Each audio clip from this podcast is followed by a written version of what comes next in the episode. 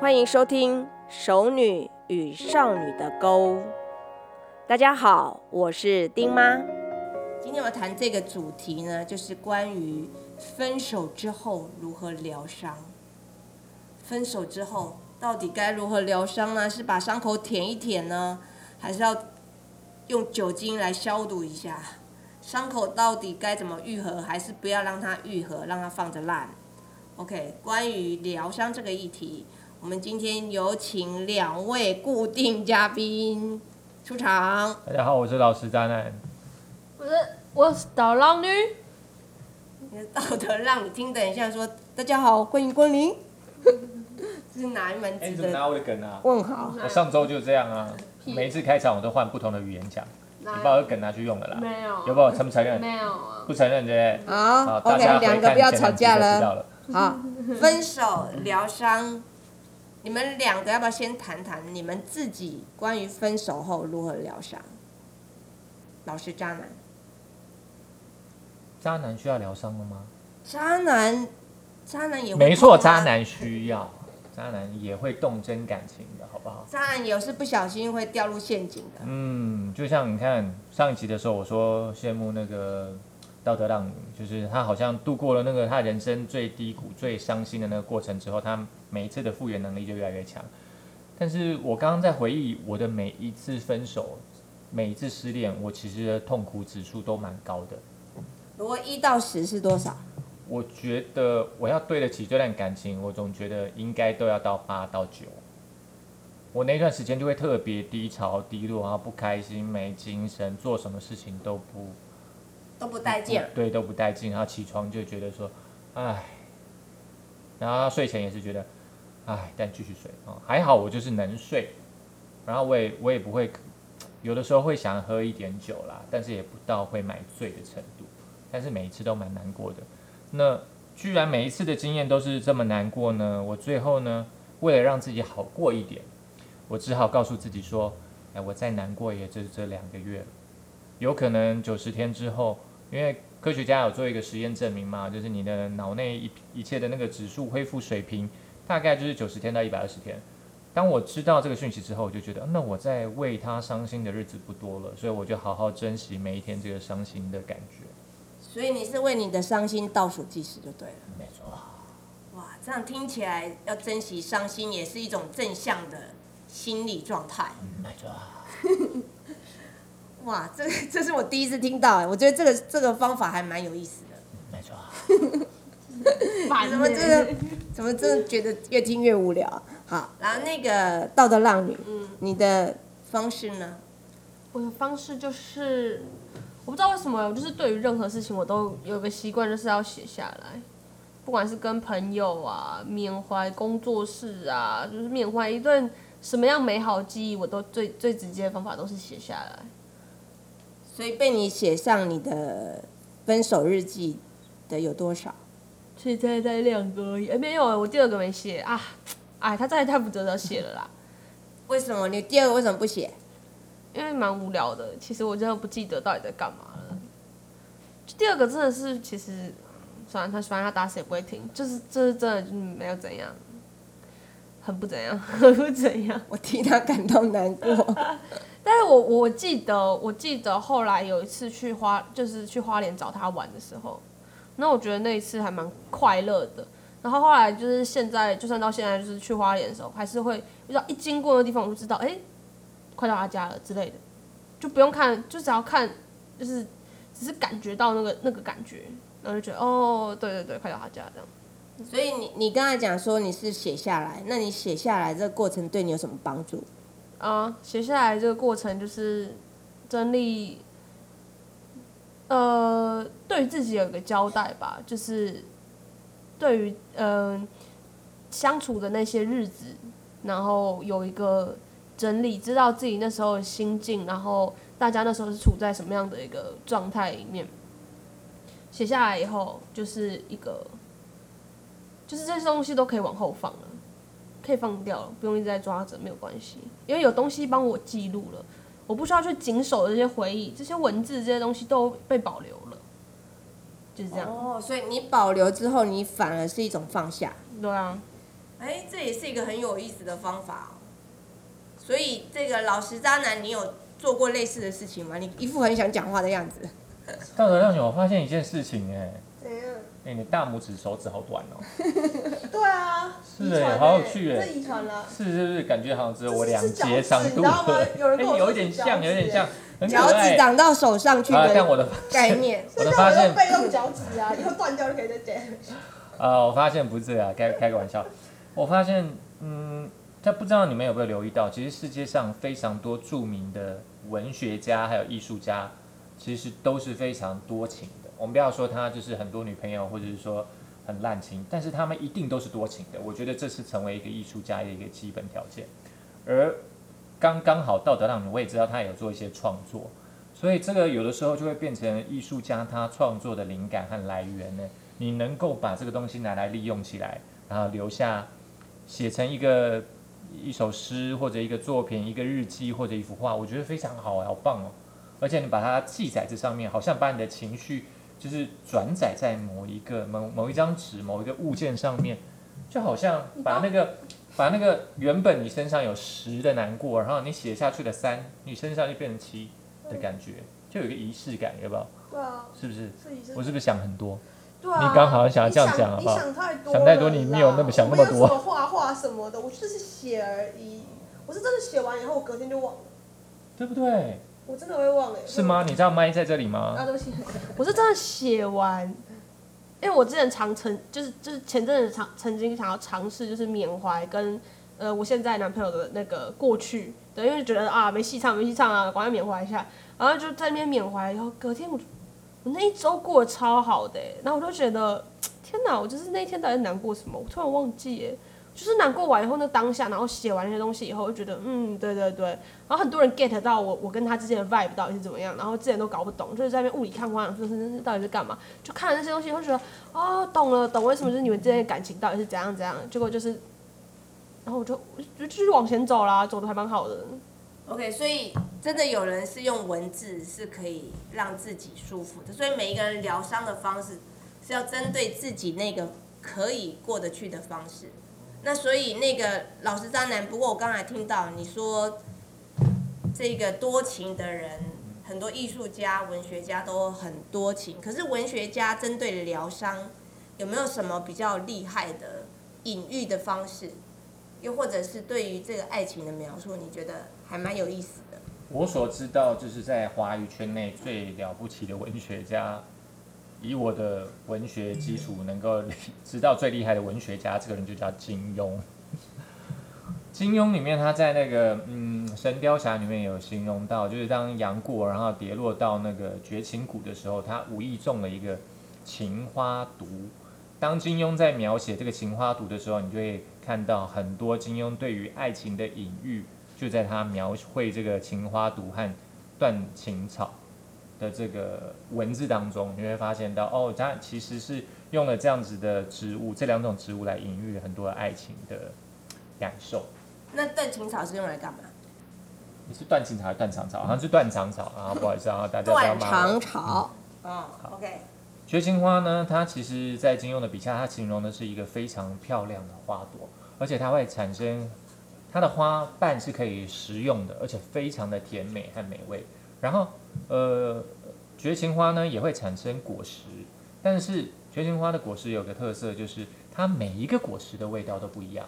所以，当我们吃下这个果实或者吃下这个花瓣，然后到嘴巴里面会觉得特别的甜，但是又会让你觉得有点难以，就是好像不太舍得下咽，然后又觉得说好像有点苦味在喉咙里，就像是在形容爱情一样。而断肠草呢，就是如果呃绝情花还有个特色就是它有有是它是一个有针刺的植物。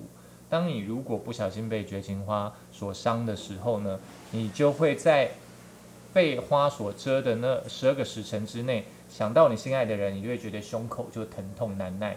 唯一的解药就是断肠草，就是让你忘却了你心爱的人。所以让你忘却心爱的人是一种疗愈的方式吗？不知道，我觉得对每一个人来讲可能不太一样。如果让我那么轻易的就吃下，如果在我最伤心难过的时候，在我失恋的最难过的时候，前面就放着断肠草，然后告诉你说，你吃下它就像孟婆汤一样，你立刻就可以忘了这个痛苦。我不知道，我不会吃，我不知道两我位一怎么定样。会吃啊，一定要吃啊，干嘛不哦，吃？你说会，当然要吃啊，为什么要吃？嗯，就整个忘掉不就是最好了吗？为什么要经历那个痛苦？你就没有哦没有东西可以写啦，啊，没关系啊，没有话可以画啦。没关系啊， 没关可系。是可是这个老实当然，我还是有一个好奇，就是你刚才说多情的人很多是艺术家或文学家，嗯那我看你也挺多情的、啊。那请问你做出什么创作？因着多情而创作出来的东西，我有的吗？我的创作就在于每一次的交往当中，它就并发在我的艺术的这咔些 咔身咔！份呢，就在每一次每一次跟我的女朋友交往，跟她谈恋爱，然后跟她出去玩，然后幻想着我们俩美好的未来当中，嗯，黑啦黑啦你，的噗噗，所以所以那个每一次你把交往的过程当做创作嘛？嗯，对啊，每一次交往都有新意啊，不能每一次都走老路嘛，对不对？主要是不一样嘛，哦，人总是会一直求新求哎、变你，现在是在开玩笑还是说真的？我有点看不大懂。就是当然说， 当然是那个啊，我是老实渣男，好不好？一各一半，不过我还是要回到这种疗伤的一个情况，因为其实有一些人是很喜欢舔伤口的，就是觉得跟就是觉得分手的滋味其实很美，就珍惜那个分手的滋味。我有一个朋友，他说他也是跟老实渣男一样，就是有很多恋爱的经验。那他跟我说，他之所以要很多恋爱经验，是因为他享受这个分手的滋味。所以我，我很好奇，就是老师渣男，你有没有这种类似的症状？就是很享受分手的滋味，因为你刚才说你要珍惜嘛，倒数计时。没有，我一点都不享受。很那个味，其实那个滋味肯定是很让人难受的。其实，如果可以的话，我告诉你，在那个当下，你是绝对不会给你选择再来一次的权利的话，你当然会，也许你会选择早一点忘忘却它了。它肯定是一个非常让人家觉得难受的回忆或感受。然后只是没办法啊，它都来到你面前了。那事情都发生了，你如何让它对你的生命有意义嘛？嗯，只好转念一下喽。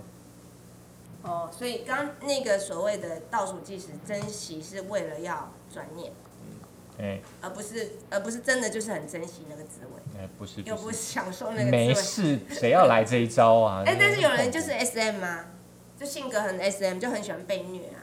苦我，我听过有一些真的是有一些艺术家、有一些作家，因为他为了要能够有更多的灵感、更多的素材可以拿来创作，他的确是会，也许他会去体验更多的不一样的角色。哎你这样讲让我想到角色一个有一个艺术家，我知道你说的那个，对不对？你也不知道我在讲谁，去那个嘛，去尝试做那个嘛，做小姐还是什么之类的嘛。不是不是，是有认识一个女艺术家，然后那个女艺术家呢，她每谈一次恋爱就发表一次作品，然后她每一次发表完作品之后，她就停止那一次的恋爱。哇哦！所以他你就会就会发现哦，就是他每一次在依着不同的恋情，而且他 而且他的恋情的年龄层非常的宽广，从大他五十岁哦，小到小他十岁，等他那个女生还不到三十，你就可以知道他真的多厉害。三十，那他五十岁、五十六十，哦，是蛮厉害的耶。就是就是他那个整个整个恋爱的那个体验，他是为了要体验，你可以清楚的感感受到是为了体验，而且他的那种就是也有工人阶级，也有各种阶级，有钱人、没钱人、艺术家，什么都有。感觉我总有一种感觉，他作品写完的那一天，就是他这段恋情结束的那一天。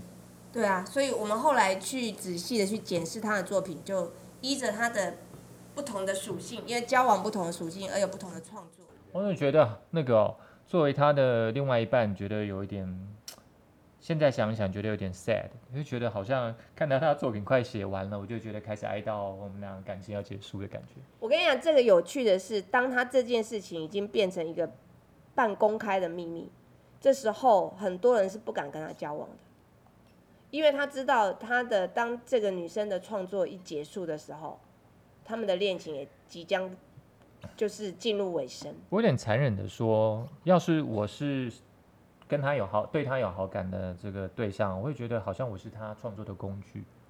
对啊，就是有那种，就是你他的灵感来源啊，他创作的灵感来源。事实上，我跟你讲，我这个是在艺术上的创作。我们讲那个文学，我有个朋友，那个写文学更可怕，哦就是他巨细靡遗的把所有的跟他交往的男生写下来，巨细靡遗的，对，就是每一包个括谈闺房内，对都有写，然后还做成出版物。是的。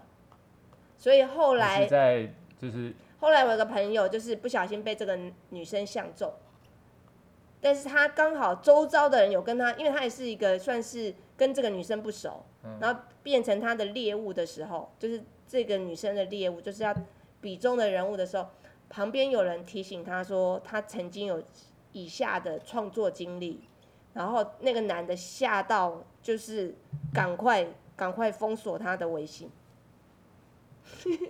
哦，好这特是蛮有别意思，哦就是而且这是一个女生她的创作，她她认为这也是她很重要的，呃，应该说她对她自己生命的记录。这跟跟这个道德浪女不大一样，道德浪女是她是自己私藏，她是把它公开。你怎么知道道德浪女有一天不会把它公开？哎，对哦，说的也是，道德我浪已女。经被我的妈妈、丁妈妈已经拿去公开啦， 根本不是我自己愿意公开的。哦我那忘大记陆版你的的书里娘面叫就有那个哦叫丁妈对吧？ 啊，哦，也是，她超喜欢公开她家里面人的那个对啊，生活作息哪有什的 么，隐私在存在？真的是还好你们从小就习惯于这件事情 的。嗯，对啊，因为我是欧阳娜娜，呃，嗯， 没没错啦，你也某个程度来讲，你也算是欧阳娜娜 啦。没有那个不一样，那时候写这个不是为了什么隐私的什么公开，他是为了要告诉现在的家长们对于孩子早恋的态度。谁啊？我说《亲爱夏绿蒂》那本书，哦，你你为什么要用个第三者的角度在讲？还有我就听懂 了，洗白，洗白，奇怪。我没有恶意，我没有恶意。对啊，丁妈写那本书的时候，并不是什么把她女儿的秘密给公哎、开。可是我曾经有想过、哎，我曾经有想过，如果我帮我所有炮友出一本摄影集，会怎么怎么样子？应该很好看，我就变女版荒木经惟，哎，超惊世骇俗的、啊。哦哎、后期导演，你要不要把刚刚那句话，然后重播三次？把我所有的炮友，把我所有的炮友，把我所有的炮友，帮我所有炮友，帮我所有炮友，帮我所有炮友。做一下综艺感，好 不好？所以，哎、所以那个等一下，这个道德让你真的有想过这样的事我情真的。有想过，然后自己想，我就觉得干超嗨 的、哎哎就觉得哎，蛮、了不起的。所以好，来来来，让我对应道德让你讲。我刚才讲那个女，就是女作家把她所有的跟她就是有关系的男生的恋情，不管是地上地下，嗯或是在那个在楼层中的，都写下来的话，嗯那其实感受其实也是差不多，因为她是用文字创作嘛，对哦不对？其实也没什么，这样看起来没什么不道德啊，对不对？道德让你什么叫做没什么不道德？就是基没本有上不道德啊，本来就没有不道德啊，有什么不道德？那是他的生命经验，他为什么不能讲？对，但是对于周遭的人，他们就很害怕。我就说我有一个朋友成为他的、开始要追追逐的对象，因为那那个女生她还蛮主动 在谈恋爱的过程，她还蛮算是有招数的，她有段，她有她的这个手段。而且那个手段是很多男人没办法招架的我可以申请一下下一集讲这个女生谈恋爱的手段吗？手，为什么女生谈恋爱手段好强好？奇哦我，不女知生谈恋爱有道啊什么我手没有段手？段你装什么清纯啊？这没手荒段、木啊。经惟，啊，荒木经惟，好开心 哦！没有，有些女生真的谈恋爱真的手段很多，我有看过这个手段的部分。丁妈可是听说有一丁妈些，自己也蛮多手 段的。我的不是手我段，怕下一期真的讲这个，我都没有发言的空间。哎、拜托你手段才多好不好？老实 渣男我，手都断光了，好 不好？我要是真这样的话，就手早都就没断手了了。好，所以这个关于创作的部分，是不是也是其实也是一个很好的预习疗伤？会不会会不会是一个？哎、如果你把你的所有的炮友都拍过照片、写真照片的时候，那这时候他已经有一个记录，对你来讲，这个失恋的痛苦，他的疗伤就不会那么痛了，会不会？妈，我刚刚在讲的那个跟这个没有关系耶。有啊，就是他还是有一种记录感啊，记啊录之后记录跟这炮友，炮友没有失恋呐、炮友没有失恋这件事啊哦，好吧，那把经过的男朋友通通拆写真集，啊，没有什么意义 耶，没有想那么做耶，好懒哦、啊，这个没什么意义哦。啊，对啊，这有点还好。哦，这炮友比较厉害就对了。炮友是因为你知道吗？那就是一种对于，就是觉得哈哈哈哈，老子就是要这么干，没有不知道为什么，就是想这么做。 OK，现在大家对于道德让女这个行为有一点不大能够 catch。好，如果不能 catch 的话，基本上去听一下他的 Tinder， 啊，听一下， 听到是什么啦？看听一一下下可，以听到什么听的。看看一下第一集讲 Tinder 的这这个部分。哦，哦听一下，还有听是这个意思。好，OK，老师，这样你想说什么？哦，没有啊，因为我没有那个没有过炮友，所以我很难以就是评断。哎、有人在偷笑什么？哎、怎样？我说我没有炮友，怎样？对你有什啊，么大家意见吗？都那个道为德什么后让女面有赶快偷出笑来的声指音责一下。我没有啊啊，你就不老实啊！不老实是不老实，但我从来没有要交过炮友啊我。没哦有，我没有把人家当炮友看，但实际上就是炮友啊。哦，是他的心态，但是事实上他是炮友行为。对，哦，这也是有一点可能。重点不是那个器官，重点是那个心，好吗？我的心里面没有觉得对方是炮友的哦你时候，他就看吧，你不看是自己嘛。承认吗？我刚刚就这样讲的啊，你干嘛哎重新讲一次？啊，是啊，你看啊，不好意思，不好意思。 OK，好，所以关于疗伤这件事情呢，我还是要来谈谈比较，我觉得比较我自己认为蛮有用的几种疗伤方式，譬如说像我自己丁妈本人就很喜欢用运动来疗伤。 哦，哎，这他们说运动疗伤听起来很无好聊无，趣哦。但是我要跟大家讲，运动疗伤很有用，你只要去固定的做，一直在这段时间每天很规律的做运动，其实也会帮助自己在这个伤痛上会减少，因为你会觉得运动完觉得人生充满希望啊。哦，哎、他们两个就是一副很敷衍不我的是啊，样子。那如果是这样子讲的话，那丁妈是不是很久没运动啊？因为你上一段失恋，你可能要回溯到三十年前呢。我讲的运动疗伤是做比较多的运动安排，是比较多的运动安我哦排。平常有做运动那是平常。 那你平常就有做运动啊，所对啊以其实它没有一个特殊性啊。再想一个，再想一个。这是我在想一个。那哎你平常反正也有运动啦，对于对啊失恋来讲，就是失恋对你来讲，运动只是你平常都会做的安排的其中一个，只是你会在运动中就是宣泄可能更多的情绪和能量嘛，也不是特别一点啦，啊然后另外就是可以安排一个远行嘛，哦，远行，对啊，你可以做一个比较远途的旅行，又或者是出国去，这也是非常好的疗伤方法。到远方也很好。哎，你们两个为什么就是一副很觉得我讲的很无聊啊？没有，我觉得旅行这个超棒的。我觉得旅行超赞，要是如果我现在失恋，我老子立马背起包包去旅行，好不好？机票随便乱订，随便乱订，随便去哪都好。只要能够旅行就好了。自己去，我觉得自己旅行这件事情很棒，它就是一个 reset 的过程。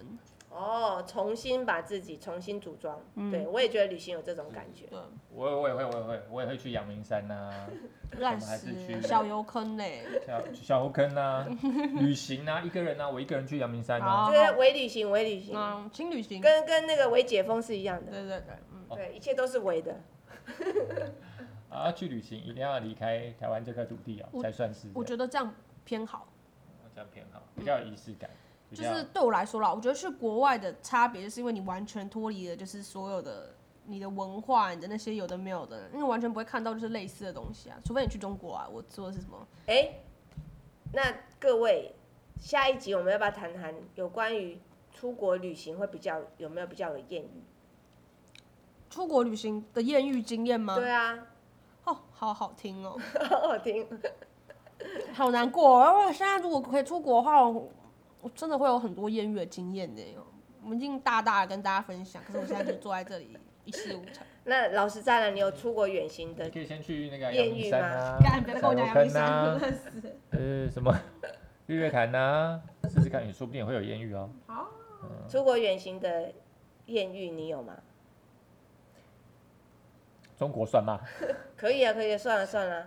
嗯，河南啊，湖北啊，山东、青岛啊，啊、然后四去川啊，每到一个地方就会艳遇一然后次吗？嗯，东北啊什么之类的吧。都有哎呀哎呀，哦，OK，听起嗯来不错哦。去疗伤，然后同时又有一个艳遇，其实这基本上已经把把那个伤口治疗得差不多了，是吧？嗯，没有哎、 我好像不会因为失恋而特别去旅行。我觉得好像失恋去旅行的时候会放大我的的情绪。我是觉得哦哦我好像特别为了要纪念我的难过，然后才出门的。所以在那个过程当中，我一直觉得，我一直提醒我自己说，我这趟旅行是为了某人、某段感情所展开的某个旅程。哦，所以有的时候我反而不会这样做。那你们有没有就是那个去把那个做某件事情改变一下自己的造型啊？比如说把头发剪短啊，或是那个刺个青啊，或剃个头啊，或什么的。没有没有，有哎、但是我是特别想要这么做。我每一次爱上一个人，或者每一次失恋，我都想要在对方，都在我想我身上留下对方的记号。那你就这样子、嗯你啊，是不是很像好啊十六岁的小朋就 这友样？嘟嘟嘟嘟嘟嘟，对对对，就都每画个一直画刺政青治啊嘛，画政治 嘛，你对就不对？说刺一那二个三四，一二三四，刺范文，然后人家也看不出来是什么，啊，你就用一个那个代表。哦，有道理哦。不错哦。还有就那什就么对意思他那个对已经逝去的爱情做一个纪念，然后就刺一个青在手手上。超笨的，为什么超笨？超笨的，怎么办法？什么办法啊、你是不是想要拿那个东西打我？放下。为什么这样很？为什么这样很笨？为什么这样很笨哦？我觉得挺挺挺美的啊，啊，没关系不错啊，那你就活在你自己浪漫的世界里。我就是不喜欢浪漫啦，好啦。对啦，我就是你知道吗？有时候做这种事，通常就是后后悔的几率挺高的，因为你会发现，哎、你已经进入，就像我说的那个当下，你会觉得你是全世界最痛苦的人。那我告诉你，过了那几天之后，你就觉得，哎、你爱上另外一个人的时候，你就觉得，哎、我那个时候怎么那么白痴啊啊，做这么多傻事啊！啊，这那时候你再看你手臂上、身上的刺青，你会觉得，呃，好尴尬啊、你就会觉得很尴尬，那你很到想底把它做了洗没掉啦。我、当然没有啊，但我会想，你就知道我是一个多那个多尴尬的人呢。对，我们来聊聊别的事情吧。好，那聊什么呢？不玩聊价值观呐、价值对不对观有一些世代的比如说价值观对啊，对于消费的观念呐、什么是必需品啊，哎，对对不对啊，蛮有趣的哦啊。什么东西是现在人一定会买的？然后上一代就觉得你怎么会买这种东西呢？哎，好，那我们下一集来谈谈两个世代不同的价值观。那价值观呢，我们特别来谈一谈，到底到底千禧世代他们是喜欢怎么样的消费形式？他们对于消费的价值是什么？而这个七年级生跟五年级生他们是如何看待他们的消费？好，那我们下集见喽，拜拜。拜。拜拜，拜拜，来，拜拜拜拜拜拜拜拜。